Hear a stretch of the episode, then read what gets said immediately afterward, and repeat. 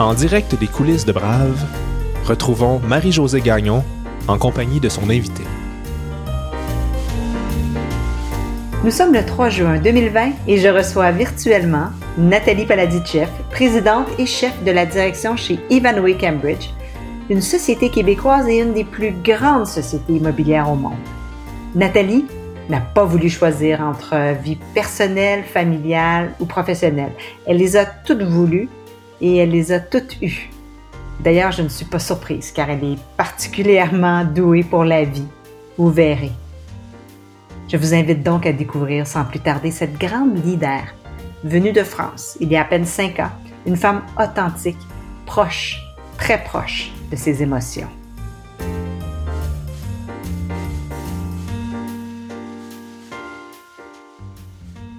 Bonsoir Nathalie. Bonsoir Marie-Josée. Je suis vraiment contente de te recevoir. Euh, j'ai beaucoup pensé à toi ces jours-ci, puis j'ai très, très hâte de te poser des questions. La première, avant que on se plonge dans ton enfance, dans ton histoire, je sais que le courage est fondamental dans ta vie. Parle-moi-en. Alors, je, me trouve courageuse d'être là aujourd'hui après toutes ces femmes incroyables que tu as que tu as interviewées, ou peut-être euh, peut-être juste inconscientes. Euh, mais en tout cas, je suis très très contente, très honorée d'être là, et puis je suis très contente euh, de faire une première. Je trouve que c'est une, petite aventure qui donne un, cachet particulier encore supplémentaire à cette à cet entretien. Le courage, on, on, dit du courage que c'est la seule vertu qui ne se feint pas. C'est-à-dire que par rapport effectivement à d'autres qualités prétendues, celle-ci, on ne peut pas, on ne peut pas mentir. On, on l'a ou on l'a pas. Donc euh, pour moi, le courage, euh, euh, c'est l'attribut essentiel des, des, gens qui se tiennent debout. Euh, J'allais dire des hommes, mais j'aime à croire que c'est aussi, ou peut-être surtout, une qualité très répandue chez les femmes pour tout un tas de, de raisons. et donc, donc, je suis très attachée à ça. Et, et, et pour moi, le courage peut, peut prendre plus, plusieurs dimensions. Il peut être accompagné de gestes heureux, il peut être accompagné aussi de, de décisions plus, plus difficiles. ça marche dans les, dans les deux sens, mais, mais j'aime à croire que je l'ai toujours quelque part au fond de, ma tête, hein, euh, toujours prêt à être, utilisé, euh, quelles que soient les situations. Écoute, ça me fait tellement plaisir de recevoir une femme qui avoue être courageuse parce que tu sais que j'ai beaucoup d'invités qui n'osent pas le dire. Elles sont trop humbles, mais sais pas parce que tu n'es pas humble, mais tu décides, toi, de dire je suis courageuse, tu es à l'aise avec le concept. Oui, j'ai beaucoup réfléchi à ça. J'ai beaucoup réfléchi dans la perspective de, cette, de, de cet entretien. Euh, et, je, et je pense que euh, que justement il faut avoir, euh, il faut l'assumer, il faut avoir conscience de ce qu'on fait, de la raison pour laquelle on le fait. Et donc je je crois pas que c'est une question d'humilité ou de modestie euh, euh, parce que parce que c'est pas comme comme si je disais je suis belle et intelligente. Ça ce serait effectivement totalement pas humble et totalement immodeste et en plus je, je le pense même pas. mais, mais, mais dire que qu'on a du courage c'est c'est quelque chose que que moi j'aimerais que les gens disent plus souvent parce que ce serait une façon justement de s'affirmer en tant que tel, en tant qu'effectivement citoyen actif de son destin, de son environnement, de sa communauté. Donc pour moi, c'est euh, c'est une vertu, c'est quelque chose qui effectivement doit doit s'entretenir. Est-ce que j'ai été courageuse à tous les moments de ma vie? Certainement pas. Est-ce que c'est une vertu qui doit effectivement être réalimentée en permanence? Oui. Est-ce que j'ai échoué? Bien sûr, mais au moins j'ai essayé. Mmh. Nathalie, on va parler de ton enfance. Euh, tu es née à Paris en 1967 d'une famille que tu dis traditionnelle, une, famille traditionnelle française. Tu as une sœur 50, ton aînée. Euh, tes parents ont, et ta famille, vous avez monté l'ascenseur à la française, mais de, de justesse, n'est-ce pas? Alors, je pourrais dire, je suis, je suis, je suis née un vendredi 13, donc je suis née le 13 octobre, effectivement, 67. Et puis, je pourrais m'arrêter là, en fait, parce que euh, toute ma vie, euh, j'ai eu beaucoup de chance. Il y a eu beaucoup de choses qui me sont arrivées que je que j'ai regardées sur le coup et, et encore plus a posteriori comme étant des, des, vrais signes du destin. Euh, que j'ai peut-être saisi, mais en tout cas qui m'ont été envoyés. Donc, je pourrais, pourrais juste arrêter l'entretien là en disant voilà, tout s'explique par le fait que je suis née d'un vendredi 13. Tout s'explique aussi parce que je suis rentrée dans, cette famille, donc qui était déjà constituée avec euh, mes parents et, ma sœur, qui était euh, une famille dans laquelle il y avait beaucoup d'amour. Il y avait beaucoup d'amour entre mes parents. Il y en a encore beaucoup aujourd'hui, euh, presque 53 ans après, et eux-mêmes ils sont, ils ont encore quelques années de, plus de, mariage derrière eux. il y avait beaucoup d'amour entre nous. Il y avait beaucoup de confiance. et puis il y avait et, en fait, si, si, si, je remonte à cela, c'est parce que pour moi, tout s'explique là. Et d'ailleurs, c'est pour ça que je me sens tellement, tiens, je me rends compte que j'ai oublié de mettre mon alliance, euh, je, je, me sens tellement responsable dans mon rôle de mère parce que j'ai le sentiment, moi, que tout s'est joué dans ces, dans ces années-là, euh, que, euh, que les valeurs qui m'ont été inculquées, les principes qui m'ont été inculqués, une forme d'ambition euh, sur laquelle je vais revenir qui m'a été euh, inculquée, euh, ont été fondamentales dans, mon, dans, dans ma structuration. C'était un peu comme ma première équipe. En fait, quand j'y songe, et puis après, moi, j'ai travaillé, toute ma, toute ma vie a été d'être dans des équipes. Et, là, ma famille, ça a été un peu comme ma première équipe. Euh, et ce que, ce que j'essaye de transmettre aussi à mes propres enfants, c'est qu'il y avait cet amour inconditionnel, mais qui n'était pas un amour complaisant. C'est-à-dire que c'était assorti d'un certain nombre d'exigences, d'un certain nombre de responsabilités, euh, qui effectivement m'ont beaucoup structuré pour, euh, pour plus tard. Donc, donc ça, ça a été important. Donc mon père est issu d'une famille euh, d'immigrés. Mon, mon grand-père était russe, ma grand-mère euh, yougoslave, hein, puisque quand elle est arrivée en France, la Yougoslavie existait encore. Euh, ils étaient arrivés tous les deux très jeunes en France. Ils se sont rencontrés en France. Ma grand-mère avait tout quitté à l'âge de 16 ans. Elle a quitté Skopje en Macédoine à l'âge de 16 ans, ce qui paraît complètement fou quand je regarde mes enfants qui ont cet âge-là aujourd'hui. Je les imagine immigrer dans une dans un pays étranger avec aucune aucune référence, laissant toute leur famille, ça me paraît totalement surréaliste. Et d'ailleurs, après, j'ai pas réalisé ça tout de suite, mais après, quand j'ai vu effectivement la force de caractère et le destin de, ma grand-mère qui a vécu très très âgée, quand j'ai refait le film à l'envers, j'ai compris beaucoup de choses. Ça, c'est sûr que ça, c'est du vrai courage. Ça, c'est du, courage qui s'applique euh, au quotidien. Euh, et mon père a fait preuve aussi de beaucoup. Euh, De, ce que je, moi je considère comme étant une saine ambition, c'est-à-dire que il était dans cette famille qui avait peu de moyens, qui euh, qui tentait de s'intégrer le mieux possible euh, en France. Et, mon père il rentrait suite à un concours à Air France euh, tout jeune, et il y a fait toute sa carrière. Il a monté tous tous les échelons vraiment à la force de son énergie, de sa volonté. C'est quelque chose de très important. Hein. Moi j'ai été élevée sur le motto quand on veut on peut, et c'était vraiment ça. donc mon père a démontrer ça. Euh, et du coup, il y a aussi dans cette enfance une forme pour moi, et d'ailleurs je pense que ça marque toute une première partie de ma vie, dans laquelle j'ai essayé de rendre ce qui m'avait été donné. C'est-à-dire que je me suis sentie redevable de cet immense effort que mes parents avaient fait. Ma mère a arrêté de travailler quand ma sœur est née, puis elle a après consacré sa vie à nous, à nous éduquer, à nous accompagner, euh, à nous enseigner. Euh, de même qu'elle l'a fait après quand nos enfants, les enfants de ma sœur et les miens sont, sont nés. Donc j'ai vraiment essayé, je pense, dans, cette première partie, de faire ce qu'il fallait pour être la fille que j'espérais que mes parents attendaient. Après, je me suis émancipée, mais il m'a fallu. J'ai eu cette première partie euh, d'abord pour euh, pour me constituer. Donc en fait, euh, voilà, moi je retrouve dans, dans cette partie de ma vie beaucoup des fondamentaux qui m'ont accompagnée. J'ajouterai la danse parce que j'ai fait beaucoup beaucoup de danse quand j'étais petite et, euh, et puis jusqu'à d'ailleurs un âge et puis j'ai repris depuis mais euh, jusqu'à jusqu'à un âge de, jeune adulte euh, et, et, cette ça m'a aussi beaucoup structuré ça m'a donné une forme aussi de, de discipline de d'exigence de, recherche d'excellence sans montrer trop les douleurs qui peuvent être associées à cela qui qui je pense m'a beaucoup marqué. Mmh. Je t'imagine très discipliné, très euh, à ton affaire. Euh, Dis-moi, quelles étaient les ambitions qui, t'habitaient ou encore quelles étaient les ambitions qui habitaient tes parents à ton égard? Je pense qu'ils euh, voulaient pour ma sœur et moi euh, qu'on soit de, vraies citoyennes françaises, des citoyennes républicaines. Je pense que effectivement, mon père était très attaché à ce que nous soyons intégrés dans notre société. Pour mon père, immigrer, c'était en partie renoncer à certaines choses, mais en connaissance de cause.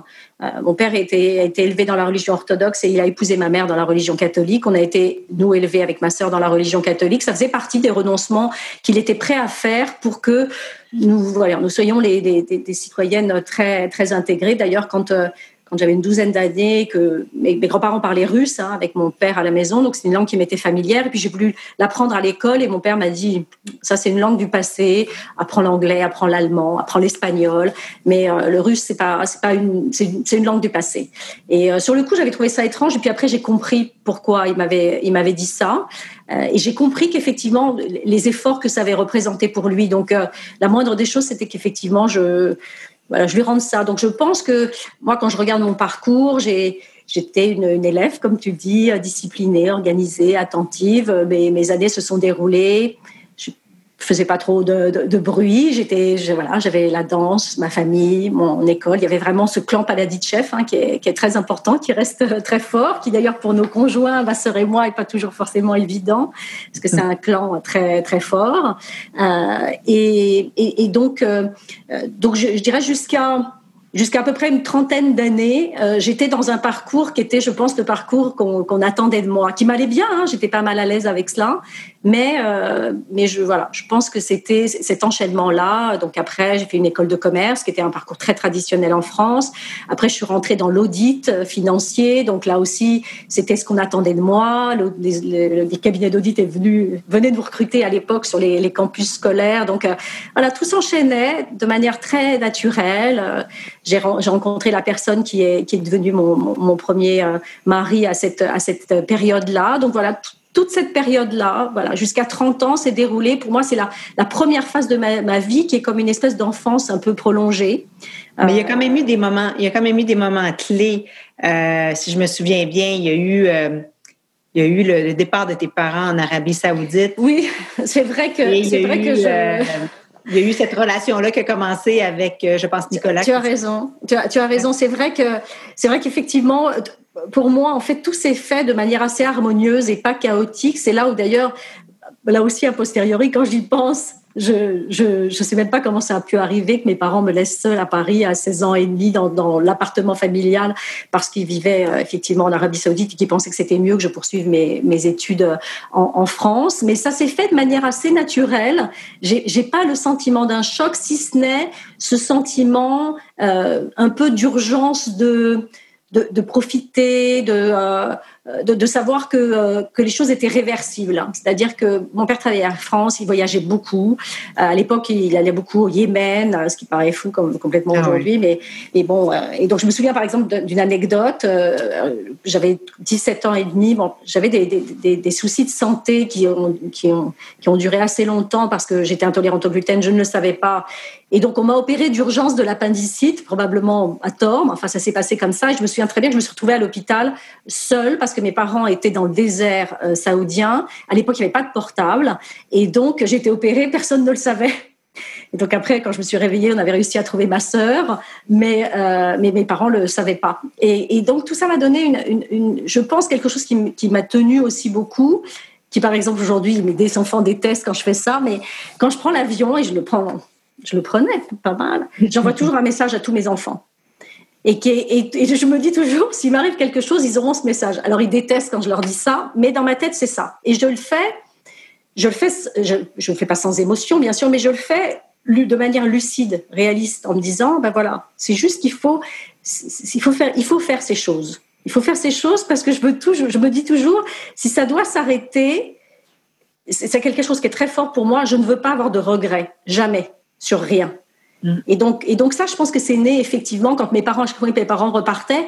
Je voulais, je me disais toujours peut-être, voilà, peut-être je les reverrai pas. Ce qui paraît fou en fait quand euh, quand j'y pense de penser ça quand j'étais jeune. Mais moi, j'ai une théorie selon laquelle quand quelqu'un qui me l'a donné, hein, quand on naît, on a un certain âge hein, et on l'a toute sa vie. Donc il y a des gens qui naissent, ils ont 10 ans, 15 ans, ils ont 15 ans toute leur vie. J'en connais. et moi, je suis née, j'avais 40 ans. J'ai donc eu 40 ans toute ma vie, ce qui fait que maintenant je suis très jeune. Mais quand j'étais petite, j'étais très responsable et très mature comme une grande personne. Donc c'est pour ça d'ailleurs que je pense que tout ça s'est enchaîné euh, de manière euh, non chaotique pour moi. Nathalie a été une enfant très raisonnable, très raisonnée, une petite fille modèle, quoi. Et, et sa jeunesse a été très longue jusqu'à ce qu'un événement personnel somme toute difficile la fasse passer tardivement à la vraie vie adulte. Écoutons la suite de son récit.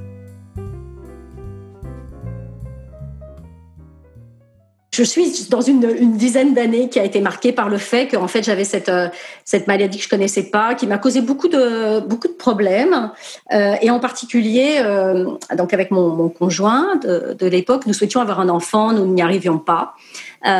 Et, donc c'était ça a été pour moi très difficile cette période-là de de de, de, de pas savoir, etc. Donc ça aussi a posteriori, quand on refait euh, l'histoire, ça peut paraître court, mais ces années, moi, m'ont paru longues parce que j'avais cette attente de maternité qui se concrétisait pas. Et puis, on avait un projet de, vie, euh, du coup, avec euh, mon, ex-mari, de se dire, bah, partons faire autre chose. Et puis, donc moi, je faisais de l'audit.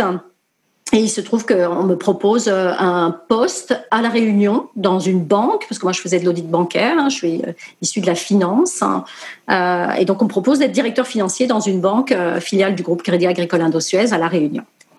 Et puis on se dit avec mon conjoint, bah oui tiens faisons ça, ça va être une autre une autre aventure. Et puis, c'est là où la vie est quand même faite de, de circonstances folles. C'est pour ça que j'essaye de pas tout planifier, parce qu'en fait, rien ne se passe vraiment comme on pense que ça va se passer. Et puis là, je signe et je me retrouve, un mois après, je me retrouve enceinte. Donc, euh, c'est quand même fou dans une... Euh, moi qui avais tellement attendu juste au moment où je prends cette grande décision de partir quand même à 10 000 km de Paris. Alors là, ça, avait été ça a été formidable en partie parce que euh, mon, patron de l'époque, euh, qui m'avait donc proposé de venir, je l'appelle un peu gênée en lui disant bah, je suis enceinte. Et il me dit oh, formidable on est tellement content pour vous. Venez dès que vous pouvez puis on s'organisera tout ira très bien. Donc bon quand même voilà.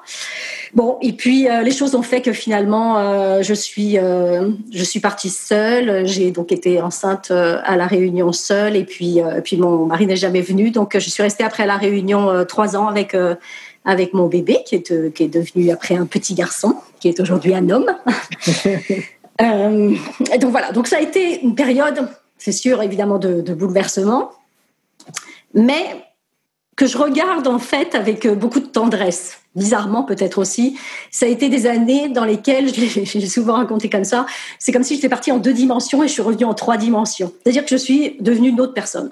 Et donc, euh, parce que je me suis retrouvée d'abord avec ce bébé que j'avais tellement souhaité, mes parents, comme d'habitude, ont été formidables, même s'ils ont été très perturbés parce que dans ma famille, c'est pas des choses qu'on faisait, euh, divorcer. Donc, euh, je me souviens que ma mère était un peu troublée par cela. Mais, euh, mais ils ont été là beaucoup. Ma mère a dû passer en cumulé un an avec moi, je pense à la réunion. Je me souviens que je l'appelais quand ma nounou ne venait pas et que je lui disais maman ma nounou est pas venue et qu'elle prenait l'avion le soir et qu'elle arrivait le lendemain matin parce que c'était des avions de nuit et donc elle a passé presque un an avec euh, avec mon fils Simon et moi euh, à la Réunion et donc, euh, ça a été une expérience incroyable parce que euh, d'abord professionnellement, quand je suis partie, tout le monde m'a dit mais qu'est-ce que tu fais? J'étais parce que ça se passait très bien dans l'audit, comme une jeune femme organisée que j'étais et disciplinée, j'étais parfaitement adaptée à ce métier. Et donc tout le monde me disait tu vas être associée, c'est évident. Pourquoi tu pars à la Réunion? Alors la Réunion paraissait un peu exotique. Je pense que les gens s'imaginaient peut-être que j'allais ouvrir une paillote sur la plage, ce qui n'était pas le cas. Mais... Et donc plusieurs personnes m'ont dit mais vraiment? Et en fait, c'est, je pense que ça a été mon premier acte vraiment audacieux, euh, à la fois personnellement et professionnellement. Euh, et, et j'ai été tellement récompensée. Donc c'est là où je me suis dit, l'audace paye. C'est-à-dire que les relations que j'ai bâties sur place, le projet professionnel que j'ai réussi à mener à bien là-bas, ont structuré tout le reste de ma vie professionnelle. Mm-hmm. C'est-à-dire quand je suis arrivée, on m'a dit oh, toi tu viens de Paris, euh, t'inquiète pas, personne va t'écouter, tu vas rien faire. Et on a fait des trucs formidables. J'ai des relations là-bas avec des gens que j'ai jamais perdu de vue qui ont été vraiment extraordinaires. J'ai toujours beaucoup, beaucoup de, vraiment beaucoup de, tendresse et d'émotion pour, pour la réunion. Je suis retournée euh, plusieurs fois. Et euh, parce que, parce que j'ai vraiment réalisé, ça a été le début de ma confiance en moi d'un point de vue professionnel. Parce que dans l'audit, on n'apprend pas vraiment ça. On est toujours un peu de passage. Mais là, j'ai eu la vraie satisfaction de savoir que quand on menait un projet avec une équipe qui avait un but, qu'on était utile, qu'on mettait des gens à contribution et qu'on faisait du sens, on pouvait déplacer des montagnes. Tu as parlé du moment important, j'imagine, charnière dans ta vie de cette séparation-là avec le père de, de, de, ton enfant, de ton premier enfant. Euh, qu'est-ce que tu retiens de, de, de cette séparation-là? Qu'est-ce, comment ça t'a. Qu'est-ce que tu as retenu en termes de, je sais pas, d'apprentissage peut-être? Ou, et qu'est-ce que tu es devenu après ça? Comment ça t'a marqué? Bah, d'abord, j'ai retenu une très bonne relation avec mon ex-mari et ça, on est, on est très content d'avoir réussi ça pour, euh, pour notre fils. Donc, euh, donc on est, on est vraiment en très bon terme. Il est venu, par exemple, à la Réunion, à, Montréal, il, y a, il y a trois ans, courir le marathon avec, avec notre fils. Il a il est venu passer le week-end à la maison, tout ça a été très sympathique. Il a lui-même une famille. On est, on est resté très très connectés. Mes, mes ex-beaux-parents sont très très restés très amis avec mes parents. Donc, je suis très contente d'avoir gardé ça. En fait, moi, j'ai une mémoire assez sélective. Euh, j'ai une grande capacité à, retenir tout ce qui va bien et finalement à laisser tomber et, et à pas tourner en boucle sur ce qui n'a pas été. La seule chose, c'est que je sais que on s'était rencontrés jeunes, qu'il y a eu des, choses qui se sont passées dans la vie, dans la famille de, mon ex-mari qui ont participer à une forme de bouleversement, que j'avais pas les clés, j'avais pas les cartes, j'étais pas assez euh, pas assez forte, pas assez structurée pour faire face à ça. Je sais pas si je le serais aujourd'hui d'ailleurs, puis j'espère que j'aurais pas à le, mesurer, mais c'est la chose, seule chose que je peux me dire. Euh, mais voilà, il est né de toute façon. On a passé de très belles années ensemble. Il est né de de, de cette union, euh, Simon. Donc il y, a rien à regretter de tout ça. c'est clair, c'est clair.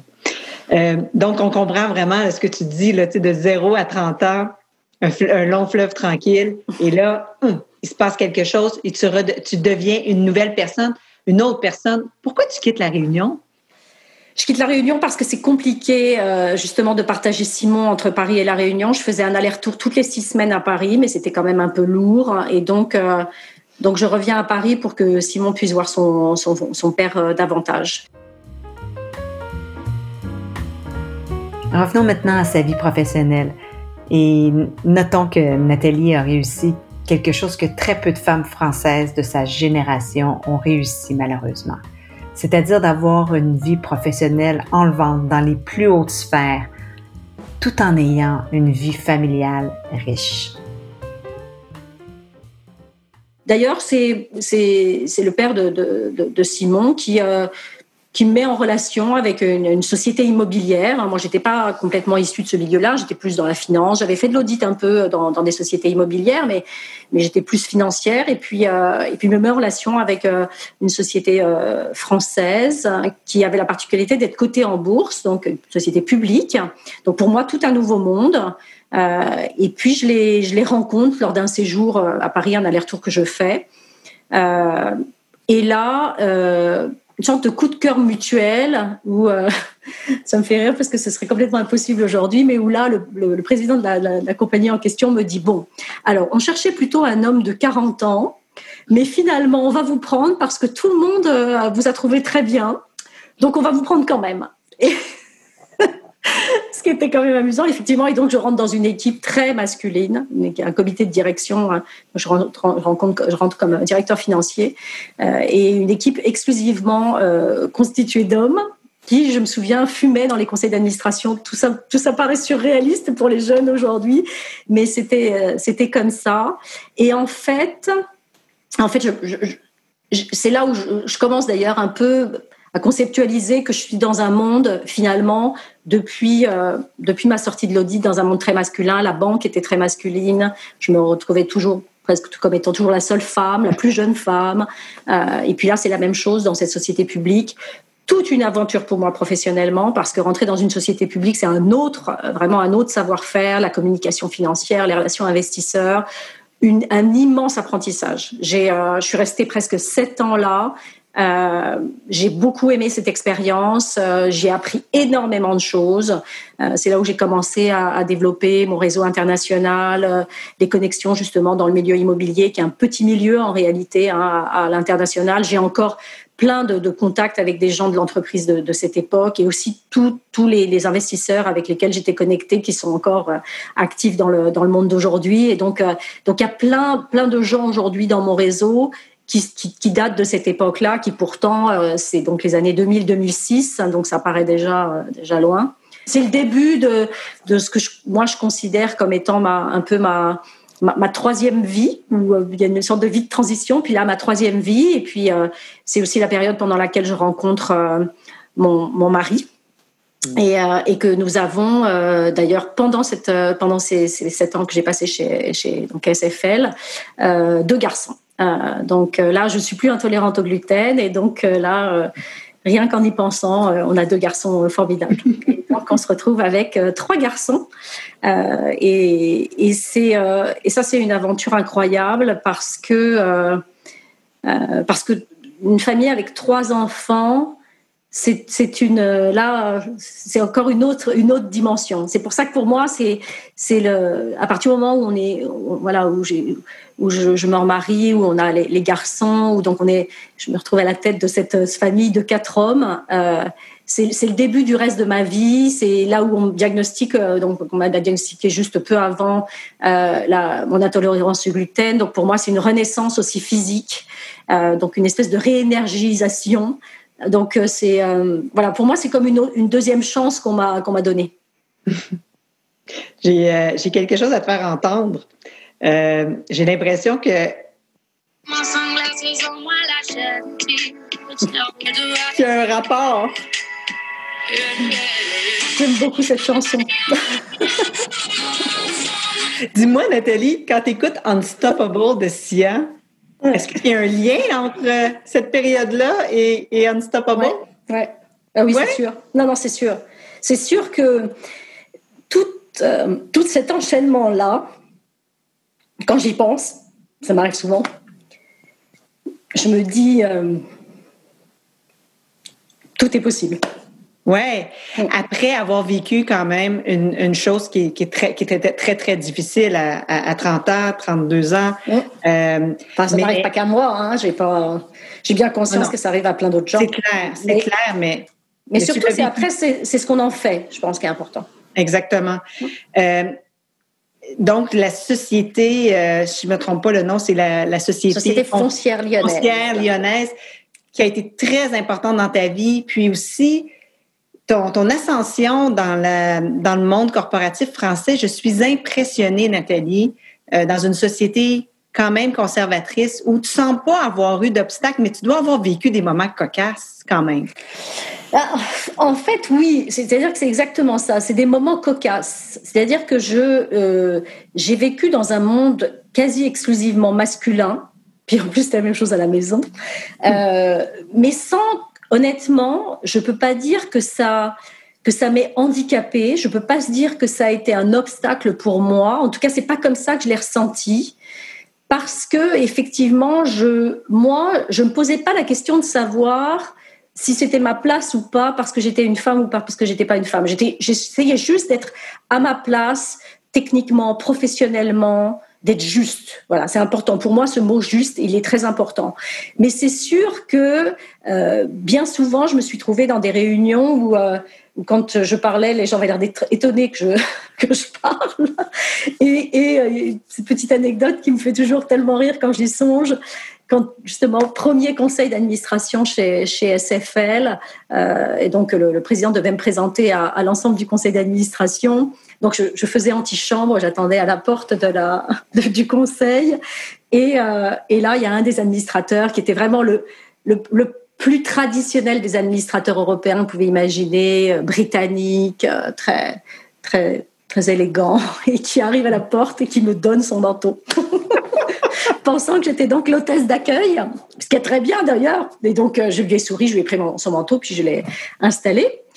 Et c'est là où justement, c'est ça, moi, qui, qui c'est une anecdote qui est révélatrice parce que moi, j'ai pas du tout été gênée. J'ai pris son manteau, j'ai installé. Mais au moment où il m'a vu rentrer dans la salle et que là, on m'a présenté à lui en disant, bah, c'est notre nouveau directeur financier, là, j'ai vu ces, joues rosir et je trouvais que ça n'avait pas de prix. Donc, en fait, euh, c'est plutôt ça que je retiens, moi, en fait. C'est-à-dire que moi, je me me suis pas sentie mal à l'aise, mais, euh, j'aime assez l'idée maintenant, a posteriori, d'avoir vu certains hommes euh, qui ont peut-être été obligés de, se, poser des questions ou de considérer leur point de vue quand, quand j'ai travaillé avec eux.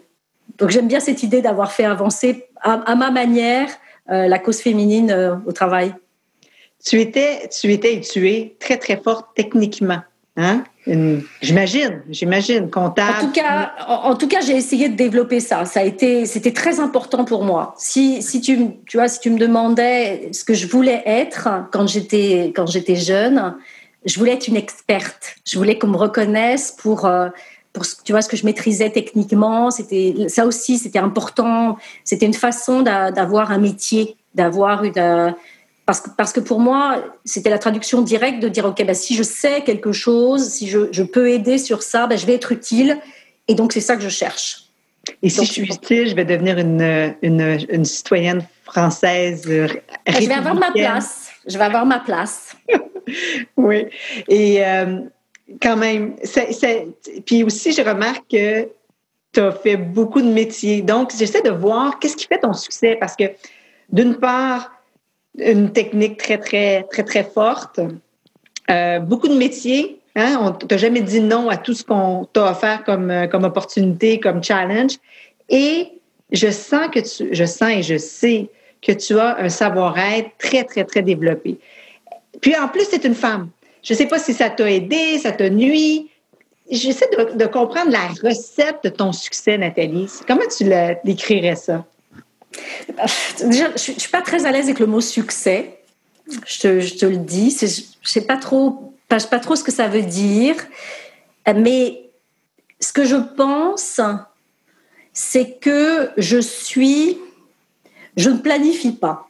C'est ce mhm. que je disais tout à l'heure. C'est que je pense que ce qui, moi, m'a permis de, franchir des étapes, c'est que j'étais toujours dans une attitude d'ouverture d'esprit qui faisait que si on me proposait quelque chose ou s'il y avait quelque chose à faire, j'avais la disponibilité d'esprit parce que j'avais pas d'attente particulière ou de plan trop rigide. Donc je pense que c'est, je pense que c'est ma flexibilité qui, m'a permis de, de, saisir des choses, d'oser des choses. Et puis je pense qu'en fait, quand je regarde, j'ai travaillé dans six compagnies et en fait, une sur deux a été un choix audacieux qui n'était pas forcément ce que les gens m'auraient dit de faire ou ce que les gens auraient attendu de moi, ou ce qui aurait, été le cas pour quelqu'un qui avait justement un plan très planifié de carrière. Mais, moi, je l'ai fait parce que j'ai, senti, j'ai eu des coups de cœur, des coups de cœur euh, personnels, des coups de cœur professionnels. C'est ça qui m'a amené aussi au, Québec. Euh, et, je me suis fait confiance j'ai écouté ma petite voix, peut-être pas autant d'ailleurs hein, que je pourrais le faire aujourd'hui. Je, je, suis plus aujourd'hui dans ce mode-là, mais quand même un peu. J'ai écouté ma petite voix, et moi je pense que c'est ça qui m'a permis, parce que j'avais cette ouverture d'esprit, de saisir des choses que d'autres n'auraient pas vues. Donc, donc je pense que c'est ça. Et, et, tu pars toujours quand ça va bien? Ben, on saura, on saura la prochaine non, non, non, parle pas d'Ivanhoe Cambridge parce qu'Ivanhoe Cambridge, tu n'es pas contente. Tu n'es pas satisfaite. Tu dit. Ah, d'abord, enfin, moi, je suis jamais satisfaite. Donc, ça, ah. c'est un gros problème. je, parce que je, parce que je cherche toujours, euh, je cherche toujours à fixer ce qui peut être fixé. Donc, euh, mais c'est-à-dire que je suis partie toujours parce qu'on m'a proposé quelque chose. J'ai eu cette chance inouïe, hein, dans 30 ans de carrière, de jamais chercher de travail. Hmm. On est venu me chercher à l'école, on est venu me chercher à chaque fois là où j'étais au travail. Et donc, ce qui fait que quand on est venu me chercher, ben, j'étais toujours bien où j'étais. Donc, en fait, ça, j'ai bien aimé parce que je suis jamais partie euh, avec des rancœurs, avec des inimitiés. Je suis toujours partie parce que, parce que je regardais vers l'avant, pas parce que je critiquais le passé. Mhm. Et donc, donc ça aussi, je pense que du coup, c'est ça qui a donné un, fil conducteur assez fluide dans, mon parcours, parce que je j'ai pas renié, j'ai toujours assumé ce que j'ai fait, même si tout n'a pas fonctionné. Hein. J'ai quitté SFL pour euh, pour tenter l'introduction en bourse d'une société euh, d'immobilier résidentiel en France en 2006. Ça n'a pas fonctionné. D'ailleurs, aucune euh, n'a été faite depuis 2006. Donc ça me, je sais pas si ça me soulage ou si ça me déçoit pour euh, la, pour l'habitation en France, mais la réalité c'est que ça n'a jamais été retenté depuis, donc euh, ça, il y en a pas, mais, mais ça n'a pas marché. Mais pour autant, je regrette pas du tout d'avoir fait ce départ parce que j'étais très bien chez SFL. Mais quand on m'a proposé ça, je me suis dit ah oui, ça c'est un défi intéressant. J'ai aimé parce que c'était c'était c'était très enthousiasmant de travailler. J'ai travaillé avec quelqu'un qui, qui est resté très très proche de moi pendant toute toute toute ma carrière depuis. Donc on a eu euh, on a eu vraiment des on a eu des joies, on a eu des plaisirs, on a eu des déceptions, puis on a eu des échecs. Mais mais tout tout packagé, c'est une formidable expérience qui en fait m'a servi beaucoup beaucoup pour la suite. Donc moi je suis donc je regrette pas alors que que je pense que justement si j'avais une vision trop claire, trop formatée, ça je l'aurais peut-être pas fait parce que j'aurais dit c'est beaucoup de risques, est-ce qu'il faut le faire ou pas? Mais, mais parfois prendre des risques, et puis d'ailleurs c'est ce qu'on fait hein, dans notre métier d'investissement, quand on a une forme de, de, de, de retour potentiel, ben, c'est c'est ça qui est beau, je trouve, c'est ça qui rend vivant. Parle-moi de ton transfert chez Vanway Cambridge. Comment ça s'est passé? Parce que tu nous disais tout à l'heure, puis ça, ça, nous qui nous sommes à l'extérieur du monde immobilier, tu nous disais, c'est un petit monde, le monde immobilier, même au, niveau mondial. Donc, tu devais, après autant d'années d'expérience, être connu euh, ou connaître. Comment ça s'est fait, Ivanhoe Cambridge?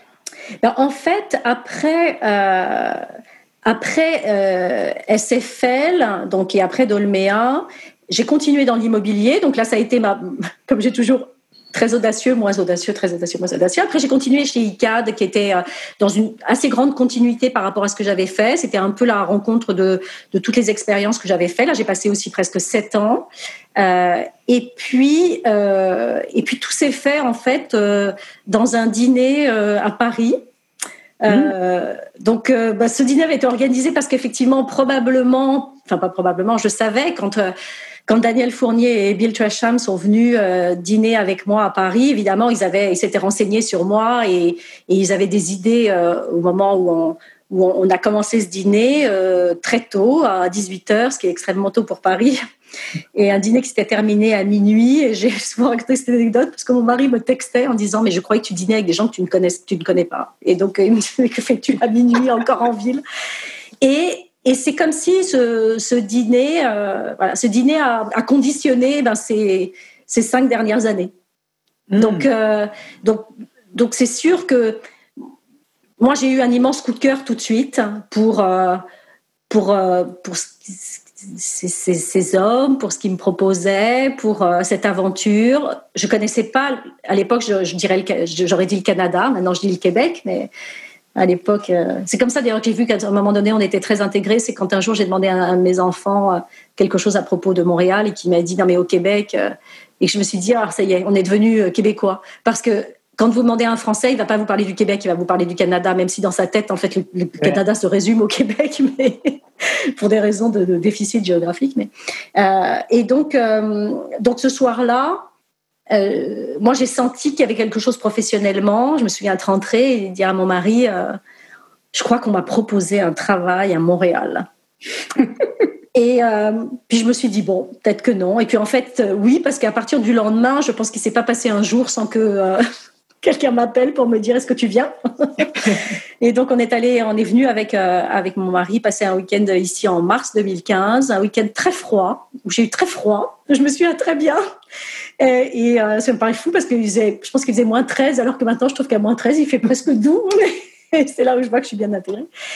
Mais, euh, et puis cette décision s'est prise parce que un, soir, après donc quelques semaines de réflexion, on en avait parlé aux enfants. Les enfants disaient mais oui c'est formidable parce que là aussi c'était comme déplacer notre clan qui était installé à Paris à Montréal. Donc les enfants, je pense, se sentaient en, sécurité dans ce projet. Et puis mon mari, donc je, lui ai donné le mot de la fin parce que je lui ai dit écoute moi professionnellement je vois ce que je vais faire, mais euh, mais c'est pas un, choix seulement professionnel. Et puis il a dit euh, on y va. Mon mari a toujours été très grand supporter de, de tout ce que tout ce que j'ai essayé d'entreprendre. Euh, et puis euh, puis il a dit oui ça va être formidable pour les enfants, ça va être une formidable aventure. Puis voilà ça s'est passé comme ça. En fait euh, c'est assez fou parce que on s'est décidé très vite, tout s'est organisé très vite mes parents, ma sœur aussi, on a fait un conseil de famille, tout le monde a dit vas-y, mais ma sœur a dit vas-y. Ça fait cinq ans? Ça fait hein? cinq ans, ouais. Oui, cinq ans. Qu'est-ce que tu aimes le plus ici? Euh, comme dit mon, mon jeune fils, euh, c'est comme si tout était possible. Et puis, ça, je l'ai senti assez vite, une forme de, de bienveillance, une forme de... Euh, Daniel, Daniel Fournier dit toujours Sky is the limit. Et c'est vraiment ça que j'ai senti.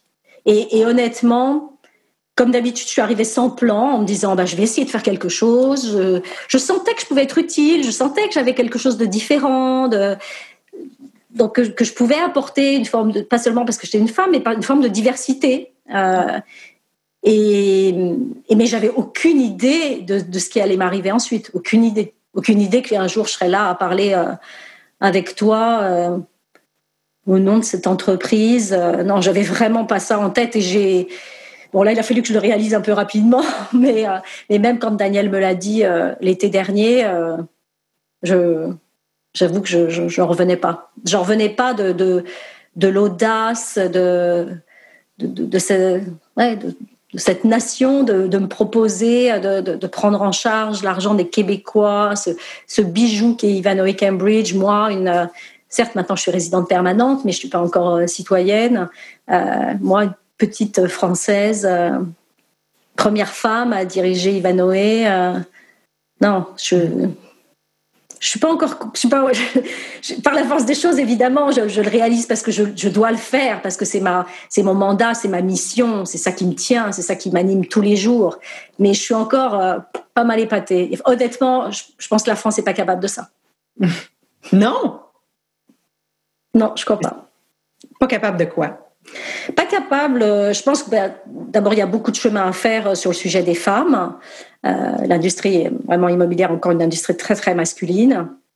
Et puis, euh, je pense qu'il n'y a pas autant d'ouverture d'esprit sur sur l'apport de l'immigration ou sur sur ce que ça peut signifier. Je pense honnêtement quand je vois les étapes que mon père a franchies, la difficulté que ça a été pour lui, et puis ici.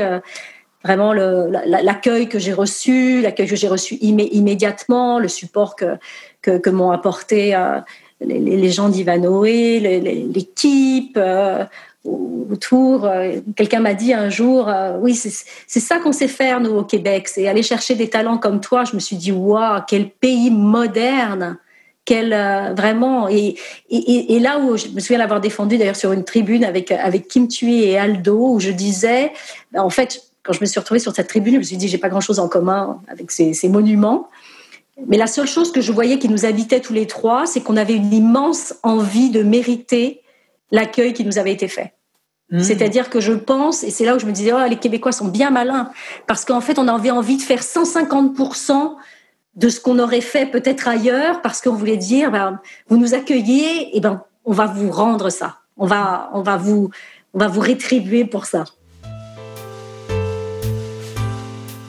Wow!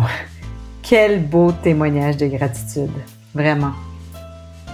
Pour la dernière partie de l'entrevue, j'ai eu envie de creuser son mode de leadership. Comment est-elle comme patronne?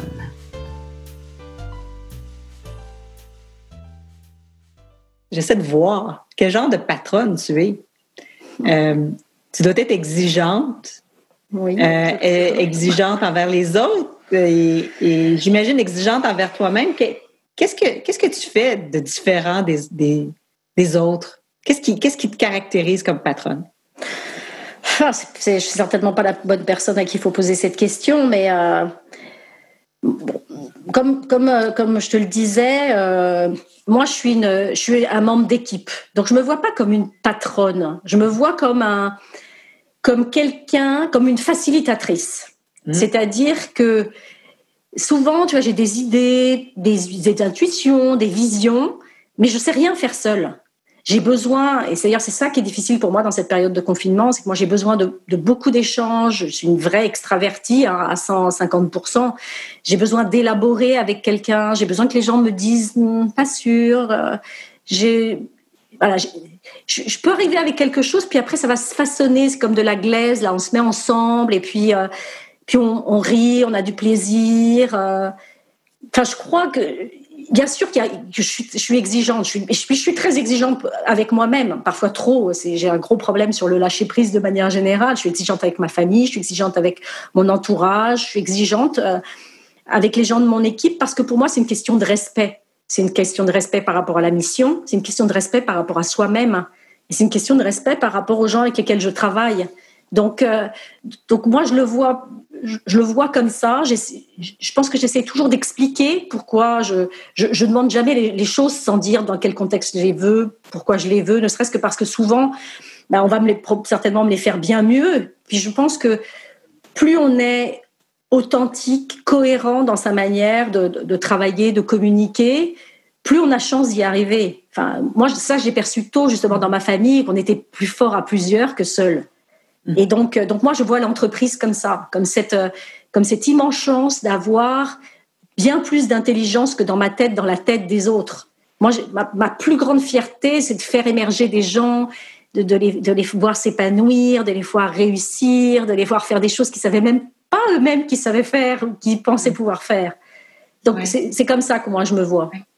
je disais tout à l'heure que tu n'étais pas contente, tu n'étais pas satisfaite de la performance d'Evanway Cambridge. Excuse-moi, mais tu le dis toi-même en février. Euh, oui, je, enfin, je, je, hein? peux pas. Et, puis, et, après, il y a plein de raisons pour, pour tout cela, mais le, le chiffre lui-même peut pas peut pas me faire. Euh, il, ne sera pas bien meilleur. Il sera pas sera pas bien meilleur l'année prochaine. Hein. Mais dis-moi, euh, qu'est-ce que tu fais quand tu n'es pas satisfaite, quand tu n'es pas contente? Je produis. Moi, je gère mon anxiété dans l'action. Donc, euh, donc je voilà, j'essaye de J'essaie pas, de pas confondre action et agitation, ce qui sont deux choses différentes.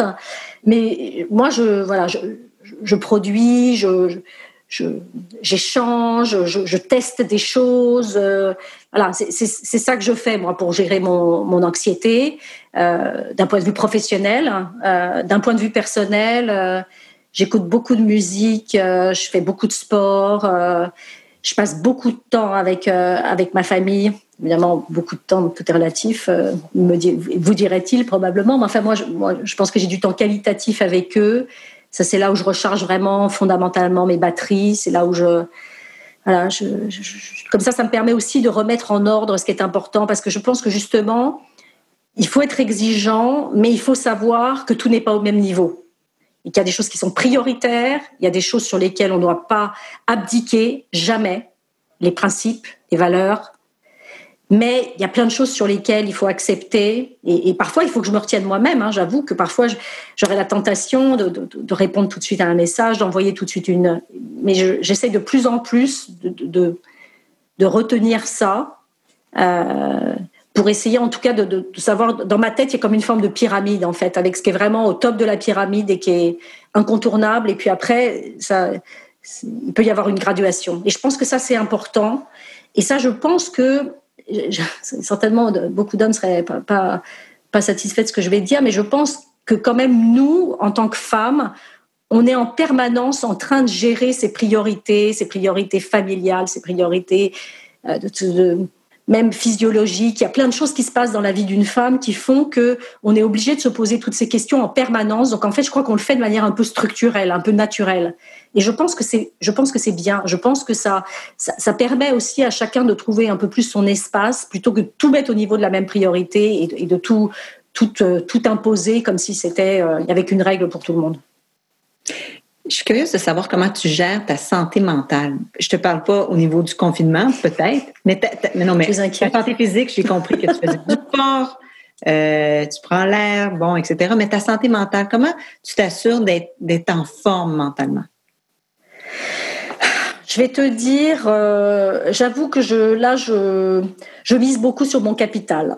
C'est-à-dire que, euh, que je, c'est tout ce que je te dis sur, euh, sur mon enfant, sur ma famille. Euh, ça, c'est mes racines profondes. Je suis, très attachée au sol. Donc, en fait, euh, j'ai tout le temps des cordes de rappel. Ma famille est une corde de rappel. Mes, mes, mes enfants vont toujours me, me mettre là où, au niveau où, où, les choses doivent être. Donc, du coup, je, je suis assez stable mon, cerveau est assez stable fondamentalement. Donc, je ne dis pas qu'il n'y a pas des rééquilibrages à faire hein, de temps en temps, mais là, aidant aussi, je me connais. Je, en fait, depuis toute petite, moi, j'ai visualisé que j'avais comme une boule d'énergie. J'ai été, j'étais, je suis assez anxieuse hein, de nature, donc euh, toutes mes toutes mes actions et toutes mes paroles sont sont, sont ma, gestion de l'anxiété en fait. Mais toute petite, j'étais déjà comme ça, et assez petite, j'ai apprivoisé ça. Et ça, par exemple, mon, mon père m'a beaucoup aidé là-dedans parce qu'il a, il l'a vu ça très tôt, très tôt. Et puis quand ma mère disait, oh, Nathalie, elle se fait du souci, elle est anxieuse, j'ai peur qu'elle se, se fatigue trop. Et mon père disait, mais non, c'est son moteur, laisse-la aller. Et, donc, euh, donc, je suis assez en paix avec ça. Donc, certains pourraient penser justement que je suis un peu trop intense, mais, mais en fait, moi, c'est mon, c'est, mon rythme. C'est un peu comme le nombre de pulsations cardiaques, c'est génétique. Et donc, moi, moi c'est là où je suis. C'est là où c'est mon, c'est mon niveau optimal. Hmm. J'ai l'impression que c'est là que tu puisses ta confiance parce que je remarque à quel point tu es confiante. Dis-moi ton, Ton objectif, c'est quoi? Ton objectif euh, chez Ivanhoe Cambridge? On a beaucoup de choses en, cours en termes de transformation. Euh, euh, c'est c'est une, phase très très délicate. J'ai un un grand sentiment de loyauté d'être là où j'en suis et j'ai un grand sentiment de nécessité d'amener Ivanhoe Cambridge à une autre étape parce que le reste du monde a changé. Et donc, euh, donc il faut qu'on trouve les voies et moyens, qu'on se donne les moyens de réussir euh, dans, dans, cette phase de grands changements structurels, doublés de grands changements conjoncturels dans les semaines qu'on vient de passer.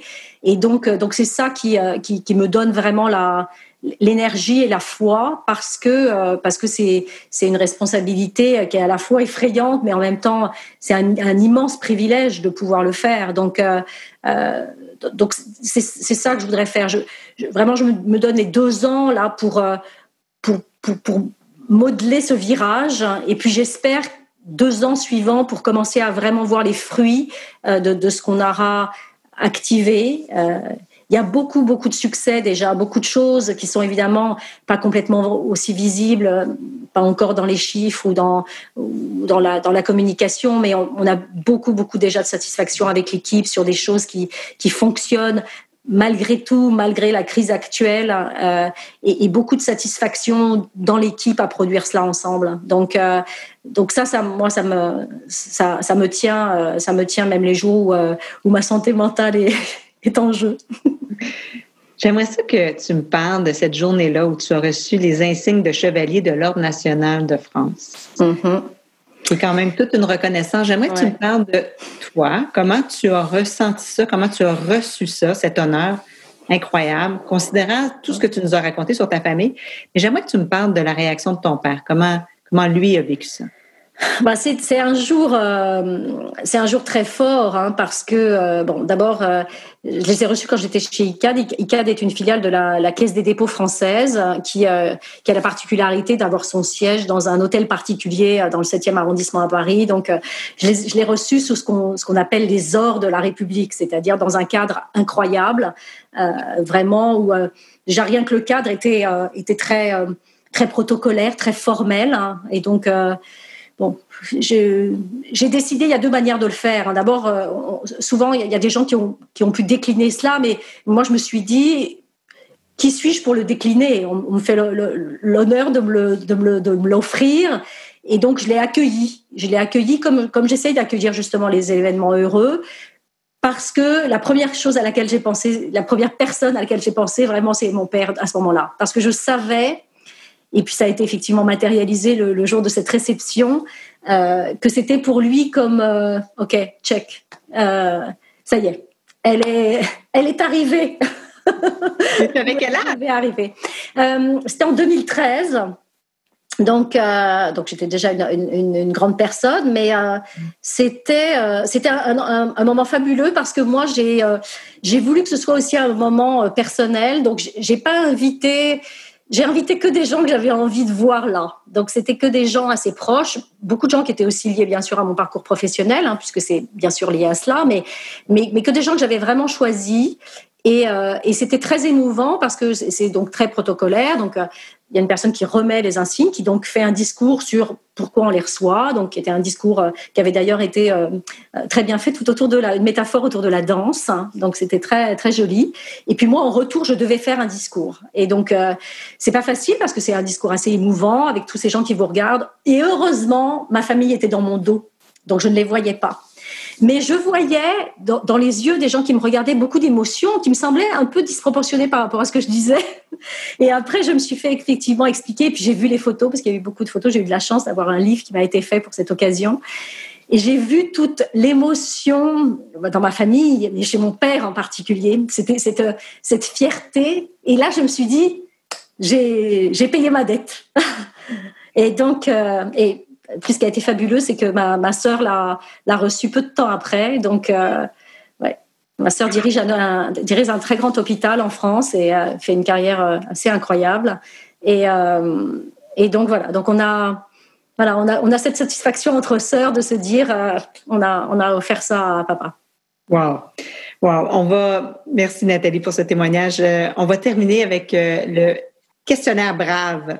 Alors, euh, que fais-tu chaque jour pour te donner du courage? je pense aux gens qui comptent sur moi. C'est quoi être brave pour toi? Décider. Qu'est-ce que tu dis pour t'encourager? Quand on veut, on peut. À quel moment de ta vie n'as-tu pas été brave? Très souvent, parce que c'est un processus euh, d'amélioration permanente. Quelle personne incarne le mieux le bonheur? Euh, pas le bonheur, le courage à ton, Beaucoup de, héros du quotidien, plus qu'une grande figure emblématique. Et puis dans la période qu'on vient de voir, euh, c'est très flagrant. Et qu'as-tu envie de dire aux jeunes pour les encourager? Euh, être rigide sur ses valeurs, être flexible sur tout le reste. Wow. Merci beaucoup, Nathalie, de m'avoir accordé cette entrevue, d'avoir d'être venue à Brave sans. Merci à toi, Marie-Josée. Je suis désolée, j'ai pas toujours maîtrisé mon émotion, c'est mon, c'est mon problème, mais. Mon Dieu, c'était fabuleux. Merci Heureusement, à l'écran, ça se voit pas trop. Merci beaucoup, Nathalie je suis sous le charme de Nathalie Paladitchev, une femme vraie et très attachante. Je suis impressionnée à quel point elle se connaît. Et ça, c'est une force. C'est une force qui sert clairement d'assise à sa vie authentique et à son courage. La petite fille modèle est devenue, en tout cas pour moi, une femme modèle. Chers braves, j'espère que vous allez bien. Merci d'avoir été à l'écoute encore une fois et à très bientôt.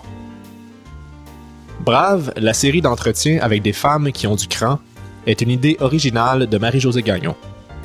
Osez nous rejoindre sur notre site web à braveinspiration.com, de même que sur les médias sociaux. Si vous avez aimé ce balado, osez vous y abonner et osez le partager. Merci de nous écouter.